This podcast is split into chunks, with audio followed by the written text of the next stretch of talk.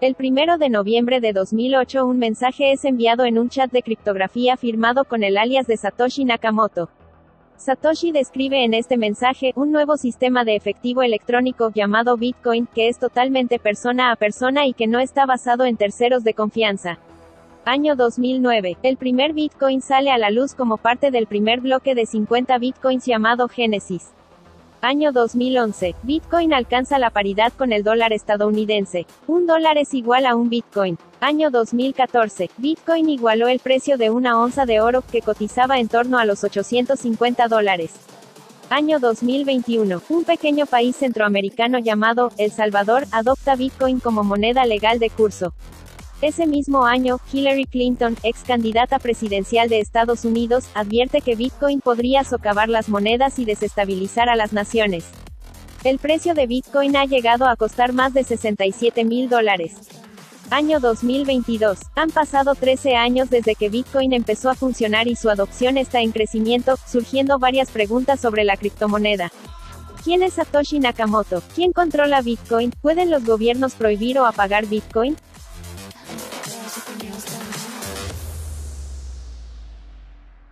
Otra pregunta que también muchísima gente que me hace es ¿quién controla Bitcoin? Porque estamos acostumbrados a, vivir bajo un dinero que está controlado por entidades centralizadas, por gobiernos, por bancos centrales y todo eso. Entonces mucha gente no entiende quién lo controla o quién es el que emite Bitcoin. Entonces aquí la, la respuesta, ¿quién controla? No hay una autoridad central a cargo de Bitcoin. No hay un gerente, ni una junta directiva, ni compañía controladora este es uno de los atributos más fuertes de Bitcoin, ya que incluso el creador de Bitcoin, Satoshi Nakamoto, no está involucrado. Hay miles de nodos validadores en todo el mundo que verifican la blockchain de Bitcoin y almacenan el historial completo de las transacciones de Bitcoin. Blockchain y criptos en español, un podcast de Juan Sebastián Landi donde locos, geeks, rebeldes y todos quienes desean aprender sobre blockchain y criptomonedas tienen un espacio para compartir.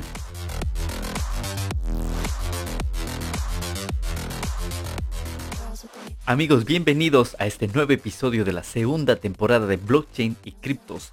En español, este es el episodio número 33 y el día de hoy es sábado 5 de febrero del 2021 y han pasado exactamente 13 años, un mes y 3 días desde que se minó el primer bloque de Bitcoin.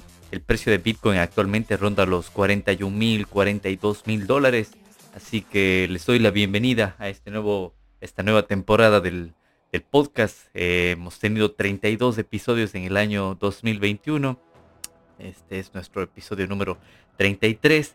Tenemos un nuevo formato, espero que les guste. Tenemos mucha gente ya en lista, invitados que están a la espera para las próximas semanas que vamos a grabar con ello. Muchos de los episodios van ahora a incluir no solo audio, sino también entrevistas en vivo con video que las vamos a, a poner en YouTube, como hemos hecho unas pocas entrevistas durante el 2021, pero ahora vamos a optar más por, por esa modalidad porque todavía tenemos muchísima gente que entrevistar y no todos ellos están acá en España o en Barcelona. Tenemos gente de Latinoamérica, gente que está aquí también en España, que queremos conversar con ellos y con gente de todo el mundo que nos interesa conversar. Así que espero que les guste este nuevo formato del podcast. Les agradezco muchísimo a la gente que nos viene siguiendo desde el año anterior.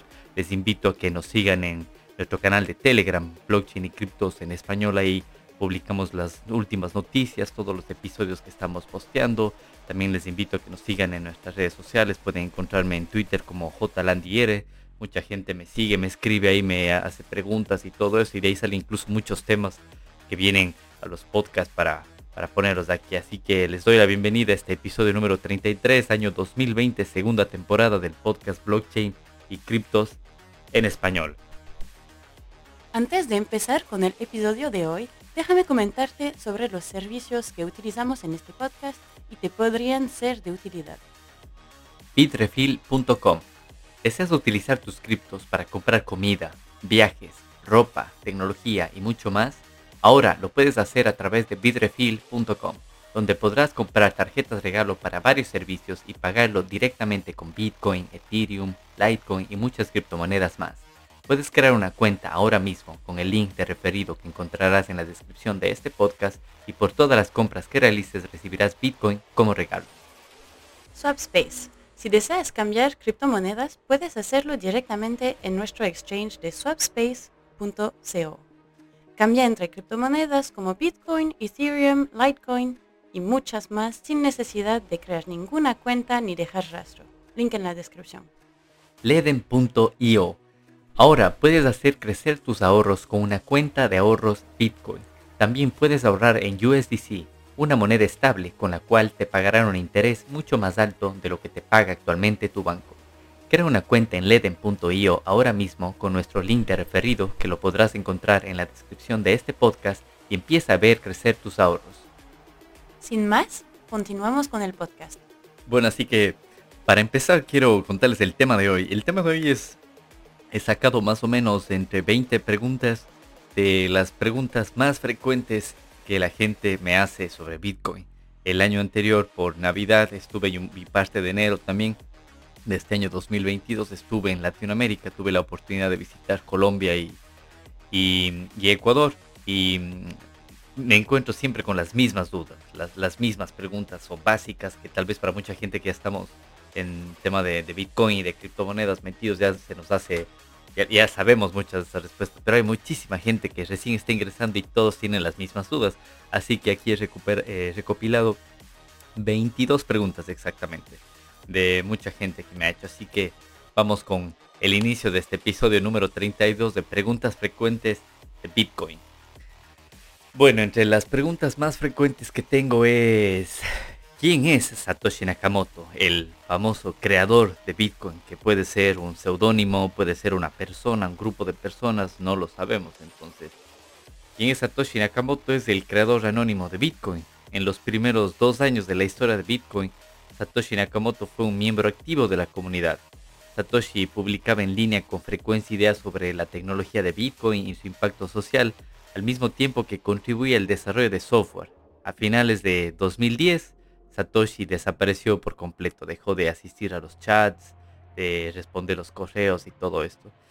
Satoshi probablemente posee cientos de millones de dólares en bitcoins que cualquiera puede ver en la cadena de bloques en la blockchain, porque esas monedas que inicialmente Satoshi publicó las direcciones donde se empezaron a hacer la, primera minería, todavía siguen ahí, no se han movido desde entonces. Esas monedas, como les digo, nunca se han movido, lo que sugiere que la desaparición podría ser permanente. Al escribir estas líneas, la identidad de Satoshi no se ha revelado, lo que lo convierte en uno de los mayores misterios del siglo XXI. Muchas de las preguntas que estoy que, tengo me las baso en, preguntas y respuestas de otros libros que he leído, como por ejemplo el pequeño libro de Bitcoin, como el patrón Bitcoin en los tres volúmenes, como, perdón, el patrón Bitcoin o el Internet del Dinero de Andreas Antonopoulos en los tres tomos que tiene. Entonces, muchas de estas preguntas he sacado de ahí también responde muy bien las preguntas que mucha gente me ha hecho. Así que, ¿qué podemos comentar de Satoshi Nakamoto? Hay muchas teorías, incluso mucha gente se ha dado el trabajo de hacer investigación y todo y, y más o menos tratar de saber de dónde viene Satoshi Nakamoto. Incluso hay muchas teorías que hablan que el inglés que él escribía en los chats es un inglés con eh, más orientado hacia, hacia Inglaterra, no es un inglés como de Estados Unidos porque muchos recuerdan que el primer bloque de Bitcoin que se minó tenía escrito en el bloque que del salvataje bancario que hubo en, en, el Reino Unido, que justamente el gobierno inglés imprimió eh, pounds, las libras esterlinas para salvar a los bancos durante la crisis del 2008-2009 que también ocurrió en Estados Unidos. Entonces, hay muchas teorías que rondan alrededor de quién es o quiénes son Satoshi Nakamoto. Puede ser un grupo de personas, no, no se sabe. Otra pregunta que también muchísima gente que me hace es quién controla Bitcoin, porque estamos acostumbrados a, vivir bajo un dinero que está controlado por entidades centralizadas, por gobiernos, por bancos centrales y todo eso. Entonces mucha gente no entiende quién lo controla o quién es el que emite Bitcoin. Entonces aquí la, respuesta, ¿quién controla? No hay una autoridad central a cargo de Bitcoin. No hay un gerente, ni una junta directiva, ni compañía controladora este es uno de los atributos más fuertes de Bitcoin, ya que incluso el creador de Bitcoin, Satoshi Nakamoto, no está involucrado. Hay miles de nodos validadores en todo el mundo que verifican la blockchain de Bitcoin y almacenan la historial completo de las transacciones de Bitcoin. Estos validadores se denominan los nodos completos, que en los próximos episodios también hablaremos de tipos de nodos y mucha gente no sabe que incluso ustedes pueden armarse un nodo completo en su casa y no les cuesta más de unos 100, 200 dólares dependiendo de los dispositivos electrónicos que hay que, hay que conseguirlos, que debo decirle ha subido de precio incluso en los últimos años. Hace unos dos años armarse un nodo estaba sobre los 100 dólares. Ahora por el tema de escasez de chips y todo eso ha subido un poco, pero no es nada caro. Em, entonces, bueno, ¿quién controla Bitcoin? Los, los mineros como la, la rama ejecutiva del gobierno manejan las operaciones y hacen cumplir las reglas. Los desarrolladores son como el poder legislativo, desarrollando y aprobando nuevas leyes y los usuarios somos la rama judicial, asegurándonos de que las otras dos ramas no cometan nada inconstitucional. Así que, por lo tanto, quien controla Bitcoin es la gente, la gente que está involucrada, todos podemos formar parte de esta red, nosotros somos los que controlamos. Y además de eso, el código ya está escrito, el protocolo de Bitcoin ya está escrito y no se puede modificar. Así que también otra pregunta muy famosa es acerca de la, de la volatilidad de Bitcoin me preguntan si es que Bitcoin es, es muy volátil. Así que en respuesta a eso, ¿qué les puedo decir? Acorde al libro, el, el pequeño libro de Bitcoin. Dice, Bitcoin ha experimentado una tremenda volatilidad desde su creación en 2009. Visto en un periodo de tiempo más largo, Bitcoin se ha apreciado significativamente desde el inicio, de menos de un centavo a más de 42 mil dólares al día de hoy, como se explicó anteriormente, varios factores han impulsado su precio a largo plazo y probablemente continuarán haciéndolo. Satoshi Nakamoto estableció la política monetaria de Bitcoin al inicio. Ninguna persona o grupo puede decidir crear más Bitcoins o cambiar su programa de suministro, ya que los nodos completos rechazarán dicho cambio. Como resultado, Bitcoin será más vulnerable a la manipulación del mercado, ya que no tiene un mecanismo de corrección de banca central. Un banco central puede imprimir dinero nuevo o comprar más de su propio dinero para mantener la estabilidad de los precios. Como moneda descentralizada sin reguladores correctivos, continuará experimentando volatilidad a medida que se adopte en todo el mundo. La realidad económica es esta. Las monedas tienen que elegir entre la estabilidad de precios a corto plazo de la centralización o el potencial para una apreciación de los precios a largo plazo a través de la descentralización. Satoshi Nakamoto escogió la descentralización. Lo más importante es que la volatilidad de Bitcoin no ha impedido que tenga un enorme valor en el mundo real como herramienta financiera para las personas atrapadas en sistemas financieros deshechos. Los casos prácticos de Bitcoin incluyen escapar de sanciones, hiperinflación, controles de capital, vigilancia. Por ahora la volatilidad de Bitcoin del día a día es una compensación que los propietarios han estado dispuestos a pagar. ¿Qué les puedo yo comentar de esto de aquí, de que si Bitcoin es muy volátil, es volátil en el, en el término costo, pero a largo término, a largo plazo, vemos que siempre está condenado a subir. Entonces la volatilidad lo ves en el día a día, en, en el semana a semana, en el mes a mes. Pero si vemos en, periodos mucho más largos, vemos que lo único que hace Bitcoin es apreciarse, porque cada vez hay menos Bitcoin y cada vez hay más demanda de estos. Eh, bueno, como tercera pregunta, ¿cuál les puedo mostrar? Este de aquí dice, ¿qué realmente respalda el valor de Bitcoin? ¿O Bitcoin en qué está respaldado? Entonces, la respuesta más fácil que se le puede dar a la gente es de que suficiente gente, suficientes inversionistas, suficientes empresas lo compran por lo que tiene valor.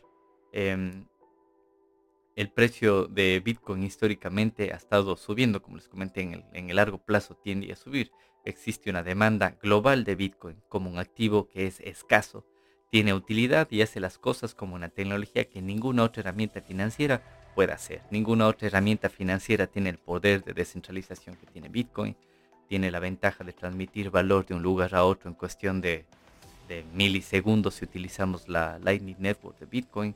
Eh, tiene la capacidad de servir como un refugio de valor durante el tiempo comparado con monedas fías y cualquiera puede usarlo, no necesita eh, una documentación, una identificación o formar parte de tal gobierno, de tal partido, de, partido político, nada, es completamente abierto. Entonces ahí hay muchísimas cosas atrás de eso que le dan valor a Bitcoin. Otra pregunta es, ¿cómo se puede confiar en Bitcoin? El mundo moderno está lleno de sistemas o dispositivos complejos que no se entienden completamente pero no son confiables. La atención médica se brinda a personas que no son médicos. Los pronósticos del tiempo se publican para no meteorólogos. Las computadoras portátiles son utilizadas por personas que no son ingenieros de sistemas ni ingenieros eléctricos. Los viajeros no tienen que entender nada de la aerodinámica para subirse a un avión o para viajar en algún avión. Los estándares para confiar en los nuevos sistemas monetarios deberían ser más estrictos, ya que hay abusos frecuentes de esa confianza, muchos de los cuales se han documentado a lo largo de, la historia. Eventualmente, enviar y recibir Bitcoin será tan fácil como enviar y recibir un correo electrónico. Por ahora los interesados en Bitcoin definitivamente deberían hacer su propia investigación. ¿Qué tan confiable es Bitcoin? Es otra de las preguntas que, también me hace la gente. Entonces, cuando se usa correctamente Bitcoin, es mucho más seguro y más robusto y más privado que cualquier procesador de pagos, llámese esto PayPal, Mastercard, Visa, cualquiera de las tarjetas de crédito, de débito que ustedes quieran. Por ejemplo, eh, todos estos, los principales em, procesadores de pagos que les acabo de mencionar, ellos tienen interrupciones ocasionalmente. Eh, la red de Bitcoin ha estado en pleno funcionamiento desde el 2009 y ha estado en funcionamiento un 99.98% del, tiempo que ha estado desde estos últimos 12 años. O sea, ni, ni siquiera Visa, ni Mastercard, ni ninguno de ellos se compara a, a estas cifras comparado con, con, Bitcoin. Las compañías de tarjetas de crédito también venden regularmente información de clientes y son hackeados. Bitcoin no puede vender información a nadie porque es una red descentralizada. Eh, a diferencia de los procesadores de pago y muchos bancos, Bitcoin no ha sido hackeado significativamente desde que el precio subió por encima de los 10 centavos en, 2010. Nunca se han robado las monedas de nadie a nivel de, la red. Esto es algo admirable. Esto es lo que recuerdo les expliqué un poco en el podcast con, mi amiga Nicole, el, que lo pueden escuchar en, su canal de, Spotify. Les voy a dejar aquí el, link del podcast donde conversé con Nicole, de que hablaba del tipo de hackeos y todo eso es lo que han sido hackeados han sido los, los exchanges, donde la gente deja sus criptomonedas. O muchas de las wallets donde la gente tiene las criptomonedas han sido hackeados, pero porque se olvidan las claves o porque en ataques de phishing la gente les revela las claves de sus billeteras o se olvidan el papel en algún lado y alguien sabe que son claves de Bitcoin y tienen acceso a eso. A ese nivel se llega a hackear, pero en sí la red de Bitcoin no se puede hackear porque cuando se hace una transacción no hay información vulnerable que se transmite durante la transacción a comparación de cómo funciona una transacción de, desde tu computadora al utilizando tu tarjeta de crédito o una página web.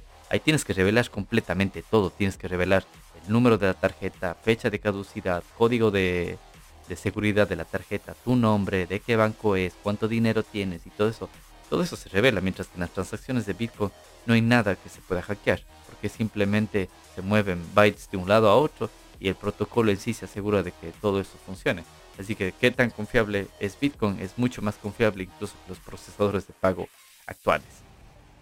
Otra pregunta es, ¿por qué han sido hackeados portales de, intercambio, tantos portales de intercambio de Bitcoin, los famosos exchanges? Es lo que les comenté que mencionamos en el episodio en el podcast de Nicole. Los portales de intercambio o exchange son muy populares tanto como un lugar para que los inversionistas compren Bitcoin por primera vez, como un lugar para que los especuladores intercambien Bitcoin por monedas fiat u otras criptomonedas. Como resultado, los portales de intercambio contienen grandes cantidades de Bitcoin y moneda fiduciaria en nombre de sus clientes, lo que los convierte en objetivos atractivos para hackers y ladrones. Los servicios de custodia también almacenan copias de identificación de las personas, pasaportes, eh, dirección de los domicilios, esto es parte de los procedimientos del KYC que hemos comentado en episodios anteriores del Know Your Customer, el conoce a tu cliente. Toda esta información queda centralizada en, los exchanges. Entonces los ataques pueden ocurrir tanto interna como externamente. Los ataques internos pueden provenir desde los mismos empleados de estos exchanges que tienen acceso privilegiado al sistema del portal de intercambio y lo utilizan para robar fondos de los clientes los ataques externos son llevados a cabo por hackers que utilizan vulnerabilidades de software, seguridad operativa débil e ingeniería social para robar bitcoins. Entonces, muchos habrán escuchado la, historia de eh, Mt. Gox, fue uno de los primeros exchange de Bitcoin y estuvo, creo que sus oficinas estaban basadas en Japón. Entonces, se llevó a cabo un hackeo de eso, se perdió las monedas de muchos clientes, incluso hasta ahora se estaban devolviendo poco a poco las monedas que se, se pudieron recuperar, pero de ahí casi todos los exchanges han sido hackeados y todos tienen la opción de, de, ser hackeados. Entre esos, ya les digo, ha estado Mongox, ha estado Bitfinex, ha estado Bitstamp, eh, también otro Quadriga en Canadá, así que es solo tiempo de, es solo cuestión de tiempo para ver cuándo les hackean a los exchanges, pero eso es, hay, hay que mencionar ahí de que lo que se hackea son los exchanges, lo que no se hackea es la red de Bitcoin, eso, eso no se hackea. Y otra pregunta también que he visto que sale incluso en los medios de, comunicación que lo utilizan como su arma para desacreditar las criptomonedas y todo eso es que si es que Bitcoin lo utilizan los, criminales, o si es que es utilizado para lavado de activos. Entonces, la verdad es que, o sea, puede que sí se utilice, pero los delincuentes han utilizado Bitcoin para el lavado de dinero y actividades ilegales y lo continuarán haciendo. El caso más famoso es, no sé si recuerdan ustedes, la página web Silk Road, el camino de seda, que era un, mercado en internet parecido a lo que ahora hay como eBay o Mercado Libre, en donde utilizaba en, en la deep web, en las redes oscuras, donde se usaba Bitcoin para comprar y vender de todo. O sea, se podía comprar desde drogas hasta armas y todo eso. Debido a que Bitcoin es una tecnología que no requiere permiso, cualquiera puede usarla, como el teléfono móvil o el Internet. Pocos cuestionan la legitimidad de estas tecnologías. Ubicuas hoy en día o piden su prohibición porque los malos actores las usan. Muchas personas dirigen el escepticismo hostil a las tecnologías cuando están surgiendo por primera vez. En cualquier caso, la mayoría absoluta de los delitos financieros en el mundo de hoy se lleva a cabo utilizando el sistema financiero existente a través de los bancos regulados y transmisores de dinero. Así quiero recordarles que la moneda preferida para llevar todo el tipo de, lavado de dinero y todo eso se llama el dólar. Y todos los bancos forman parte del uso del dólar e incluso los mismos reguladores de los bancos son los que después se ponen la multa, pero la multa no, no representa ni el 10 ni el 15% del, de la cantidad del dinero que han lavado, así que eso es un cuento de, de, no terminar. Entonces, aunque los delincuentes han utilizado Bitcoin, los delincuentes prefieren el sistema de dinero fiduciario, es decir, el dólar. Esa es la mejor moneda para para el lavado de activos otra pregunta también famosísima que me hace y recuerdo que esto fue una de las primeras preguntas que tuvimos en este grupo de amigos que empezamos en Telegram, donde mucha gente eh, no sabía que Bitcoin es una, red libre donde cualquiera puede acceder. Entonces a muchos de ellos se les vendía la idea de que Bitcoin era como eh, estos clubs piramidales donde tienes que traer gente y cada vez poner más dinero y que la gente que venga ponga más para que tú te lleves más comisiones. Entonces la pregunta es si es que Bitcoin es o no es un, esquema Ponzi. Entonces, un esquema Ponzi, ¿qué es? Promete a los inversionistas grandes ganancias con muy poco riesgo. Los esquemas Ponzi logran estos retornos para sus primeros inversionistas a pagarles con el dinero recaudado de los inversionistas posteriores. No existe un mecanismo real para obtener ganancias, aparte de tratar de obtener la mayor cantidad posible de nuevos inversionistas para pagar los que vinieron antes, los que vinieron primero. Estos esquemas colapsan cuando no se encuentran nuevos inversionistas. Entonces Bitcoin no es un esquema Ponzi. No hay un grupo de personas detrás de Bitcoin que intente atraer a nuevos compradores para que paguen y liberen a los compradores antiguos. Sin embargo, las personas que organizan los esquemas Ponzi pueden aceptar Bitcoin de sus inversionistas de la misma manera que lo hacen con todas las formas de dinero que existen actualmente. Entonces, hay que recalcar que Bitcoin no es un esquema Ponzi. Lo que la gente está haciendo es atraer gente con, con este tipo de esquema. Eso en sí es el esquema Ponzi, que utilicen Bitcoin como método de pago cualquier otra moneda, eso es aparte, pero en sí Bitcoin, la red de Bitcoin no es un esquema Ponzi. También otra pregunta que mucha gente me lo hace y, y más que todo los, los, baby boomers, no sé, como la generación de mis papás, cada vez que les comento de esto, como que no, no, no, no le entienden y solo como que replican lo, lo, que escuchan en los medios y en los medios hay en todo lado diciendo que Bitcoin es una burbuja, que la burbuja va a explotar o que ya escuché que ha explotado como 10 o 15 veces, no sé cuántas veces una burbuja explota, no lo sé, pero bueno, la pregunta es si es que Bitcoin es o no es una burbuja. Entonces, una burbuja ocurre cuando los inversionistas especulativos compran un activo financiero en masa a un precio muy superior al que justifica su valor fundamental. Las burbujas siempre aparecen tan pronto como se pierde la fe en el activo y ningún otro inversionista está dispuesto a comprar al precio de venta. Los ejemplos históricos incluyen los famosos tulipanes holandeses en el siglo XVI, el South Sea Company en el siglo XVII y acciones de .com a inicios de, los 2000. Esto fue el, boom de, los .com cuando se vendían páginas web o cualquier compañía que se ponía .com, sus acciones crecían muchísimo.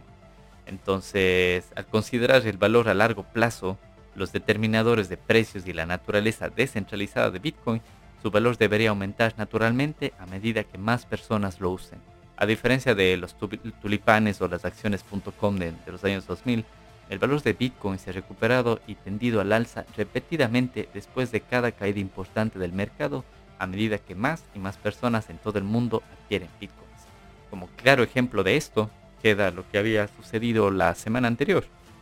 Hace menos de dos semanas, hace 10 días, que Bitcoin llegó sobre los 34 mil, 33 mil dólares y ahora estamos sobre los 42 mil dólares nuevamente y muchos medios decían que ya la burbuja explotó, que Bitcoin se va a cero y todo eso y vemos cómo se ha recuperado y incluso el hash rate de Bitcoin desde el, año anterior que China lo, lo, prohibió ahora está incluso más alto de cuando eh, los mineros de China salieron de ahí así que para la respuesta corta, ¿Bitcoin es una burbuja? No lo es. Aquí les he explicado qué es una burbuja y por qué Bitcoin no es una burbuja.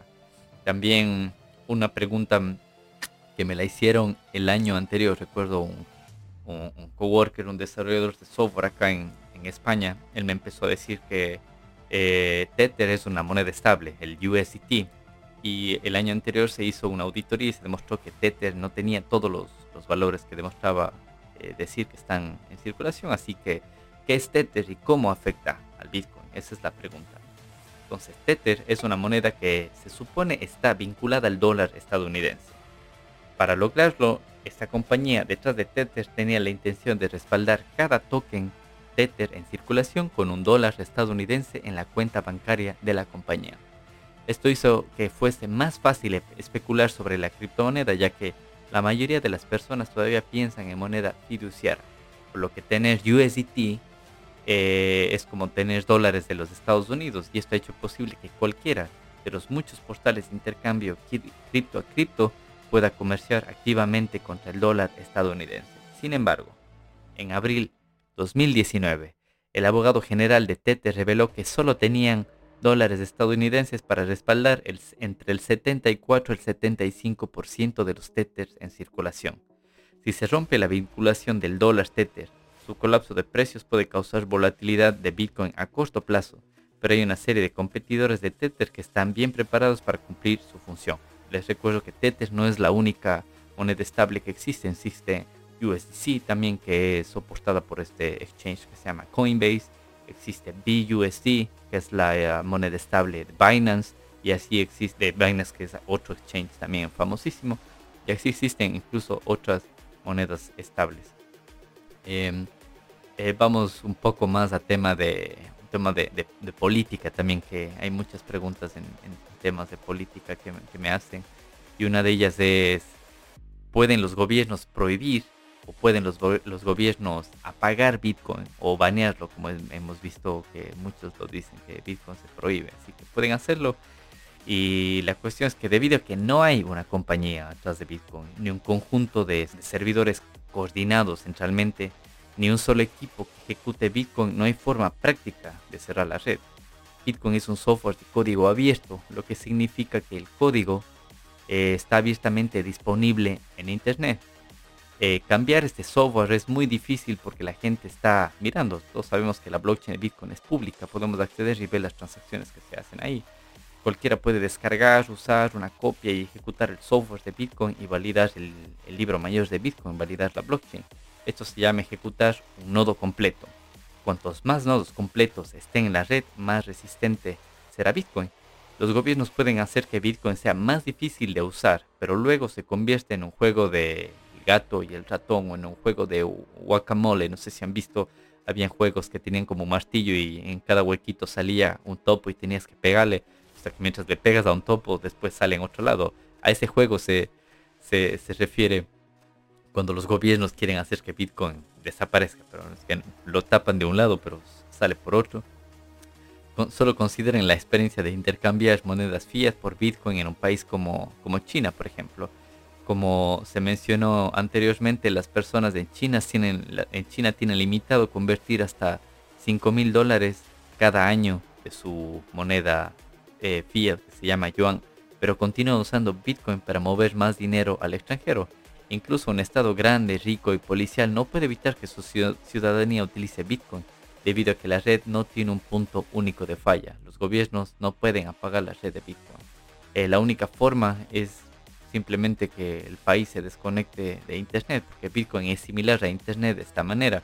Un gobierno puede evitar que los ciudadanos accedan a partes de Internet, por ejemplo, creando firewalls como hay en China que no puedes acceder a redes sociales, pero, lo, pero igual puedes acceder a esto a través de, una VPN. Ningún gobierno puede bloquear el acceso a la red de Bitcoin sin eliminar el acceso a Internet. Un costo en el que pocos gobiernos, más allá de, no sé, Corea del Norte, tal vez que tienen limitado el acceso a Internet a sus personas, tal vez solo ellos estarían dispuestos a hacerlo. Y de ahí, después de esta pregunta, ¿qué viene? ¿Qué pregunta está linkada a esto? Es si es que es legal usar el Bitcoin. Y bueno, ahí podemos irnos discutiendo hasta quién decide si algo es legal o no. Pero bueno, es legal Bitcoin y en la mayoría de países sí. A partir de agosto de 2019, su posesión está permitida en todos los países, excepto, imagínense, hay más de 200 países en este planeta. Pero excepto en estos países no está permitido. Entre ellos Namibia, Argelia, Bolivia, Irak, Marruecos, Nepal, Pakistán, Emiratos Árabes Unidos y Vietnam. Eso es todo. Es decir, en menos de 10 países está, entre comillas, prohibido por el gobierno, pero la gente igual puede hacer transacciones de persona a persona. No hay forma de detener esto. Desde un punto de vista regulatorio, Bitcoin ha recorrido un largo camino en los últimos 10, 12 años. Bitcoin ha progresado desde, ver, desde ser visto como el dinero de los delincuentes en líneas hasta ser reconocido por el FMI, miembros del Congreso de Estados Unidos, Wall Street. Hemos visto que ahora hay hasta nuevos políticos estadounidenses que quieren legalizar Bitcoin en sus propios estados. Hay muchos candidatos también a presidentes en Latinoamérica y en Europa que hablan de Bitcoin. Entonces, es legal Bitcoin. O sea, depende de, de lo que quieran ver legal o no, pero ya les digo, de los más de 200 países que existen, en apenas menos de 10 países está, entre comillas, prohibido. En China el gobierno ha vigilado los portales de intercambio de criptomonedas y la creación de nuevos tokens, pero Bitcoin está legalmente reconocido como propiedad digital. Incluso en Irán la minería de Bitcoins es ahora una industria legalizada y no solo en Irán, también en, en Kazajistán que está junto a China. Les recuerdo que el año anterior cuando China volvió por enésima vez a prohibir entre comillas Bitcoin, muchas de estas empresas mineras simplemente apagaron sus servidores. Eh, bueno, no los servidores, los equipos mineros y se los llevaron a Kazajistán que está al lado de China y ahora está incluso la economía de Kazajistán creciendo mucho gracias a la minería de Bitcoin. Eh, incluso en Canadá y los Estados Unidos y la Unión Europea la posición y el uso de Bitcoin es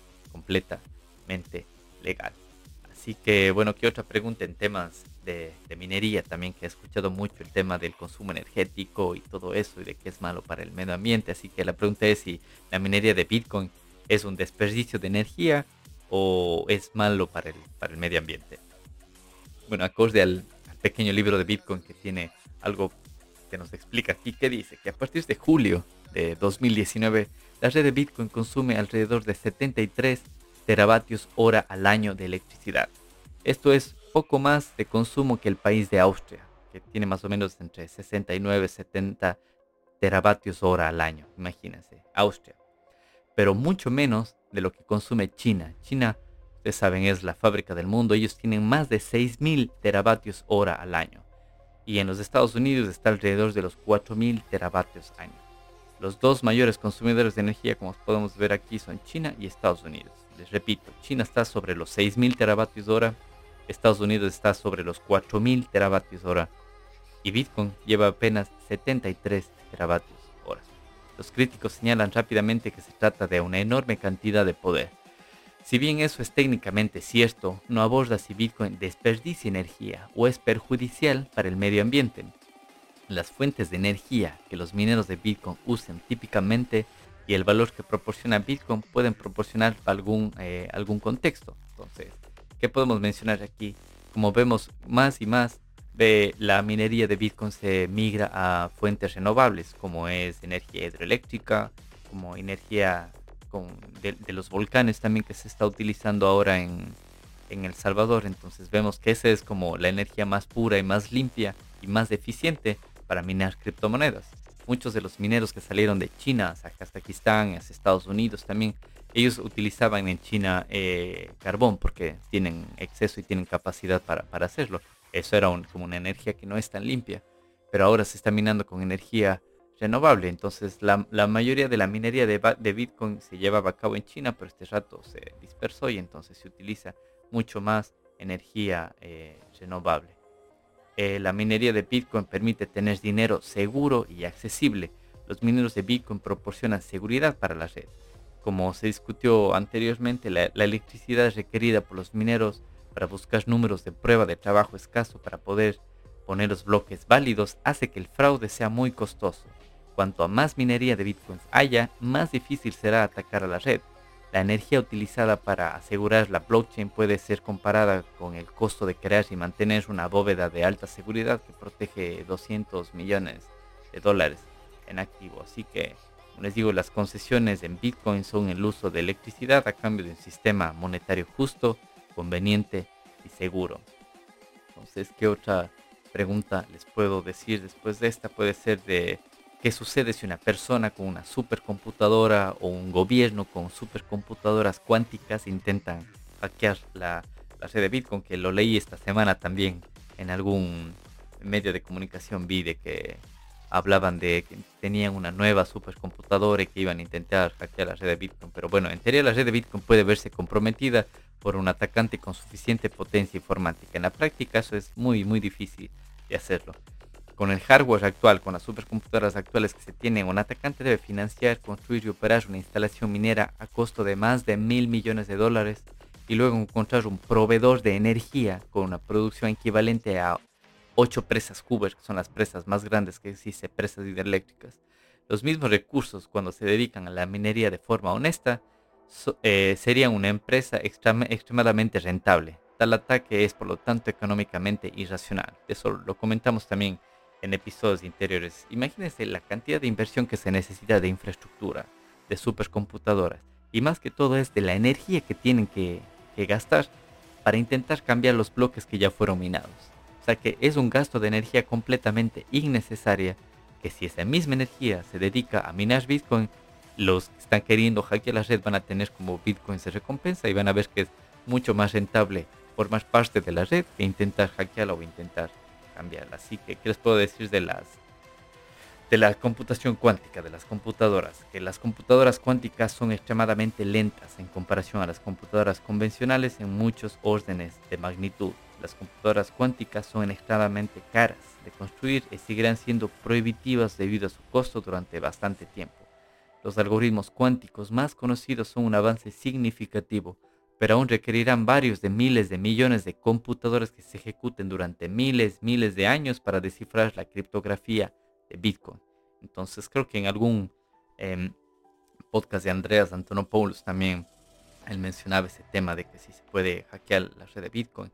Y él dijo en algún futuro lejano, no sé, si alguna nave extraterrestre llega y logra hackear la, la, red de Bitcoin, para eso están los desarrolladores. O sea, será cuestión de, de, pocos días para que se ponga una, una encriptación mucho más potente de lo que se tiene ahora y listo, solucionado el, problema. O sea, tendrán que venir otras super mega computadoras cuánticas miles de años después para volver a romper esa seguridad. Em, ¿Cómo puede permanecer Bitcoin tan descentralizado o por qué Bitcoin es tan descentralizado? Es otra de las preguntas que también mucha gente me ha hecho. Es que una de las propiedades más importantes de Bitcoin es que cualquier persona en el mundo puede descargar una copia de, la blockchain de Bitcoin y verificar por sí mismos que el registro histórico es correcto. Entonces, eh, a ese nivel llega la, descentralización de, de, Bitcoin. La facilidad de operar un nodo completo es fundamental para la resistencia general a la censura de la red en Bitcoin. Si la red de Bitcoin dependiera de un puñado de compañías privadas o de un puñado de gobiernos o de un puñado o un pequeño grupo de personas ricas para ejecutar todos los nodos completos, podrían coluir y editar los registros o robar monedas. cada usuario puede, al ejecutar un nodo completo, verificar todo y no tener que confiar en nadie. Si se requiere, em, si se requiriese un equipo costoso de servidor o de conexiones rápidas de internet para ejecutar un nodo completo, esto obligaría a las personas más pobres a confiar en los demás. La red se centralizaría naturalmente en ubicaciones del primer mundo y negocios de alta tecnología. Pero afortunadamente los requisitos para ejecutar un nodo completo son muy bajos. Son miles de usuarios en diferentes continentes que ni se conocen. Ellos son los que están verificando la cadena de bloques de Bitcoin de forma continua. Además, los nodos completos de hardware eh, son intuitivos y cada vez más disponibles en, el mercado. Como les comenté em, hace un par de años, yo vi que armaste un nodo de Bitcoin no te costaba más o menos como 100 dólares porque necesitas una Raspberry Pi que es como un mainboard pequeño, es una mini computadora pequeñita necesitas un disco duro, de preferencia que sea un, disco duro sólido de al menos un terabyte y listo, no necesitas más. Y de ahí te bajas el software gratis puede ser desde la misma página de Bitcoin o hay también uno famoso que es Umbrella, donde corres el nodo y ya no necesitas nada más. Ahora ha subido un poco de precio, pero es por el tema de la escasez de, los chips y por el tema de la cadena de suministros y está más o menos en 180, 200 dólares más o menos, pero Incluso puedes correr en Raspberry Pis medio antiguos que tengas y te sobra uno y, no tienes que, gastar en nada más. Entonces también vamos a hablar un poco de preguntas que me han hecho sobre la privacidad. Recuerdo esto me, me, causó mucho, me sorprendí cuando a un grupo de, a una pareja de, de, baby boomers, de una pareja que tenía más de 60 años, les ayudé a adquirir sus primeros bitcoins acá en Europa y les ayudé a través de una, wallet, de una, de una aplicación en, su teléfono. Pero yo les recomendé que no era lo más seguro, pero que era como lo más fácil para empezar y ya después ellos podían migrar a una hardware wallet o, lo que ellos vean más convenientes. Entonces ellos se vieron sorprendidos sobre que para adquirir bitcoin no tienen que ir a un banco o llenar formularios o mostrar sus pasaportes o sus cédulas de identidad ni nada de eso, sino fue una transacción de persona a persona que hicimos en, un café, se llegó tal persona, ellos dieron el dinero, se envió a la dirección de la wallet que tenían y listo. Entonces, a esto iba esa pregunta si este Bitcoin protege la privacidad de las personas. Entonces, un concepto popular erróneo es que Bitcoin es completamente anónimo. Bitcoin es seudónimo y con suficiente trabajo eh, atrás, o sea, con un trabajo de, Big Data que se puede hacer o como un análisis forense, se puede conectar las transacciones a la identidad de un usuario. Con la seguridad operativa adecuada, un usuario inteligente de Bitcoin puede disfrazar las transacciones hasta el punto de dificultar la vigilancia. Sin embargo, con suficiente tiempo y recursos, un Estado, una empresa o una corporación puede hacer el rastreo de ese tipo de cosas. Entonces, por ejemplo, ¿cómo pueden llegar a saber de que tal dirección es de una persona? Cuando, no sé, públicamente lo dices que aceptas eh, pagos a tal dirección de Bitcoin, por ejemplo. Entonces, de esa dirección quedaría de alguna forma registrada de que tú dijiste que es tuya. Y si siempre utilizas esa misma dirección para otros pagos, para cualquier otra cosa, entonces eh, la gente va a tener acceso a esa dirección y va a poder ver en, el, en la cadena de bloques eh, cuándo se recibió, qué se recibió de ella, dónde se envió y todo eso. Incluso si, por eso la recomendación es de que si quieres mantener privacidad en Bitcoin es que cada vez que hagas una transacción o quieras recibir dinero, tienes que generar direcciones nuevas. Así que de eso no tienes que preocuparte porque ya casi todas las wallets, así sea en tu teléfono hardware wallets, lo hacen. Cuando das clic en recibir, puedes fijarte que cada vez se genera una, dirección nueva, así que ya de eso no, no, no tienes que preocuparte, pero en sus inicios las primeras wallets o las primeras transacciones se hacían eh, de esa forma en donde se estaban reutilizando direcciones. Entonces, esta es una de las recomendaciones, cómo puedes tener un poco más de privacidad en Bitcoin, es utilizando direcciones nuevas cada vez que quieras hacer una transacción. Entonces, ¿qué otra pregunta les puedo contar? A ver, una pregunta que dice, si solo hay 21 millones de Bitcoin, ¿cómo puede el mundo hacer uso de ellos? Porque en el mundo hay más de 21 millones de personas. Entonces las unidades de moneda fiduciaria tradicionales generalmente se dividen en, centavos, eso quiere decir en 100 subunidades, o es decir, en, céntimos. Por ejemplo, el dólar o el euro se puede dividir en 100 centavos. Em, los bitcoins, por otro lado, se pueden dividir en 100, mi, en 100 millones de unidades. Eso quiere decir, son unidades muchísimo más pequeñas. Y la unidad atómica, la unidad más pequeña de Bitcoin se llama Satoshi o SAT, S-A-T, que es la abreviatura que se usa, nombrada así en honor al, al inventor de Bitcoin. Fue la primera pregunta, ¿quién es Satoshi Nakamoto? Entonces, en honor a Satoshi es que las unidades más pequeñas de Bitcoin se llaman SATs. Por lo tanto, el suministro total de Bitcoin, que les dije es 21 millones de Bitcoin, pero si dividimos esto en Satoshi, son pues una cifra gigante que no sé ni, ni, cómo se, lee. O sea, es 2.100.000.000.000.000 Satoshi. Es decir, para obtener contexto, esto es más divisible que el dólar, cuya oferta monetaria M2, el M2 como es la, cantidad de dólares que se imprime, es de Incluso este es mucho más grande de la cantidad de bitcoins disponibles. Así que como ejercicio de, pensamiento, dividís todos los satoshis existentes entre 7 mil millones de personas, produce unos 300 mil satoshis por persona.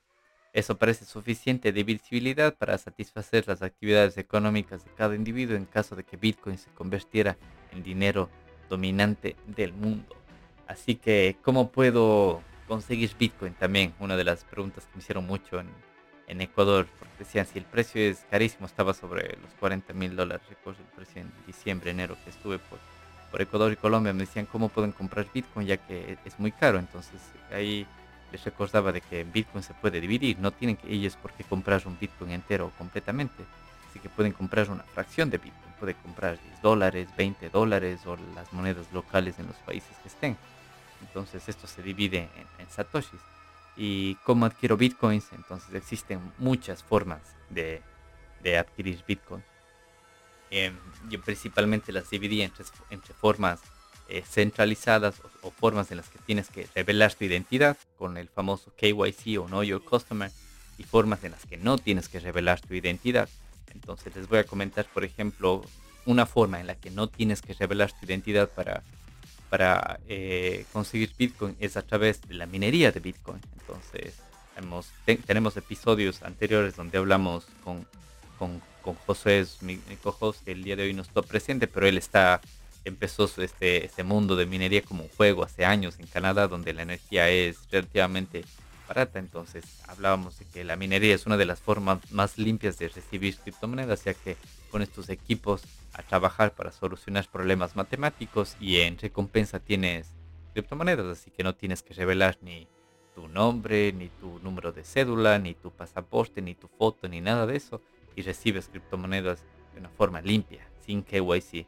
Otra forma también es vender tus, tus servicios, es decir, no sé, si eres un desarrollador de software o si vendes, o si tienes un restaurante o si vendes tus servicios como abogado, como diseñador gráfico, lo que sea, puedes tú aceptar pagos en Bitcoin eh, en, tu, en, tu, teléfono directamente e incluso puedes hasta eh, decirle a la gente que le haces un descuento si te pagan en Bitcoin. Es otra forma en la que eh, recibes Bitcoin sin tener que, revelar pasaportes ni, ni, nada de eso.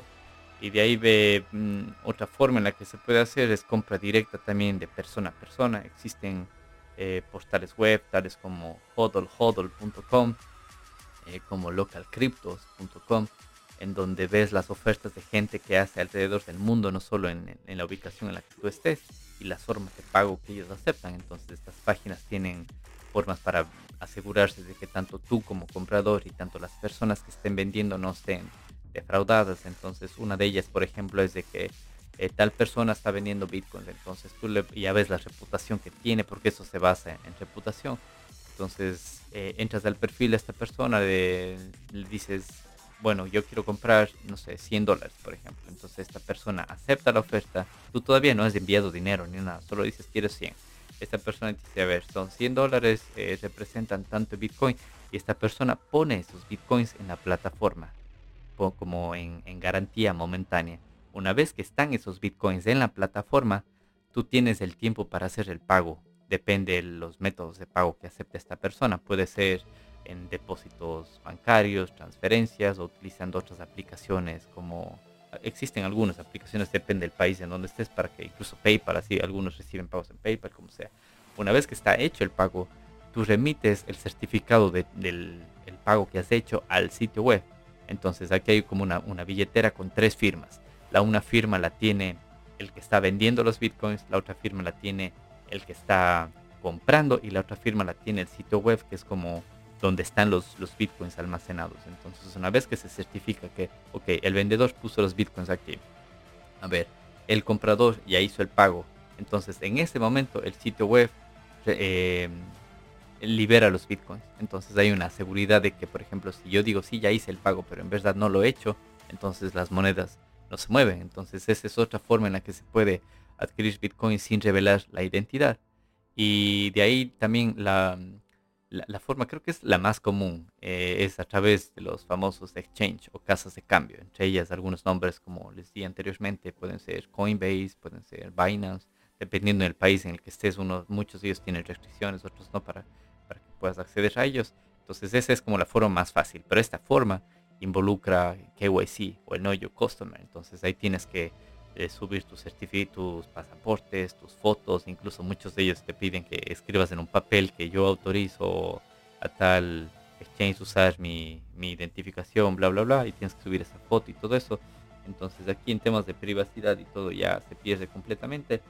Pero la ventaja, por decirlo así de alguna manera, es de que te permiten más opciones de pago, es decir, puedes pagar directamente con tarjetas de crédito o de débito, ya digo, dependiendo del país en el que estés, o también hacer swaps de criptomonedas directamente ahí, o, hacer cambios, por ejemplo, si tienes monedas estables, las mandas a este exchange y te las compra directamente, o, la posibilidad también de, de hacer trading, que hemos conversado también en de lo que es el trading, que es la compra-venta de criptos en corto plazo para obtener beneficios, todo eso te permite hacer los exchanges. Así que estas son algunas formas de cómo puedes obtener Bitcoin y criptomonedas en este 2022. Así que, bueno, no sé qué les pareció. Son más o menos 20, 22 preguntas que he intentado resolver en estos casi 40, 50 minutos de podcast. Así que espero que les haya servido de, algo. Y si tienen más preguntas, por favor no duden en escribirnos al Telegram, a Blockchain y Criptos en, español o también en nuestras redes sociales. En Twitter me pueden encontrar como JLandiR. Y les agradezco mucho y también les quiero les sigo agradeciendo muchísimo a nuestros eh, seguidores desde 2021 en nuestra primera temporada. Esta es nuestra segunda temporada, el primer episodio de nuestra segunda temporada y tenemos un nuevo formato, tenemos nuevos invitados que están ya en lista para los próximos episodios que se vienen y quería agradecerles y incentivarles a que si les interesa el tema, no confíen en lo que yo les digo, esto no es consejo de inversión ni nada, y que simplemente estudien, involúcrense un poco, que la información está libre en internet. Así que todos los recursos que he mencionado en este podcast van a quedar aquí en la descripción para que ustedes hagan uso de ellos y les agradezco muchísimo y nos vemos en el siguiente episodio de Blockchain y Criptos en Español 2022. Gracias por haber llegado hasta el final de este podcast. Te invito a participar en la grabación de nuevos episodios en nuestro canal de Telegram, Blockchain y Criptos en Español. No olvides suscribirte a este podcast y compartirlo para que el poder de blockchain y la descentralización llegue a más personas.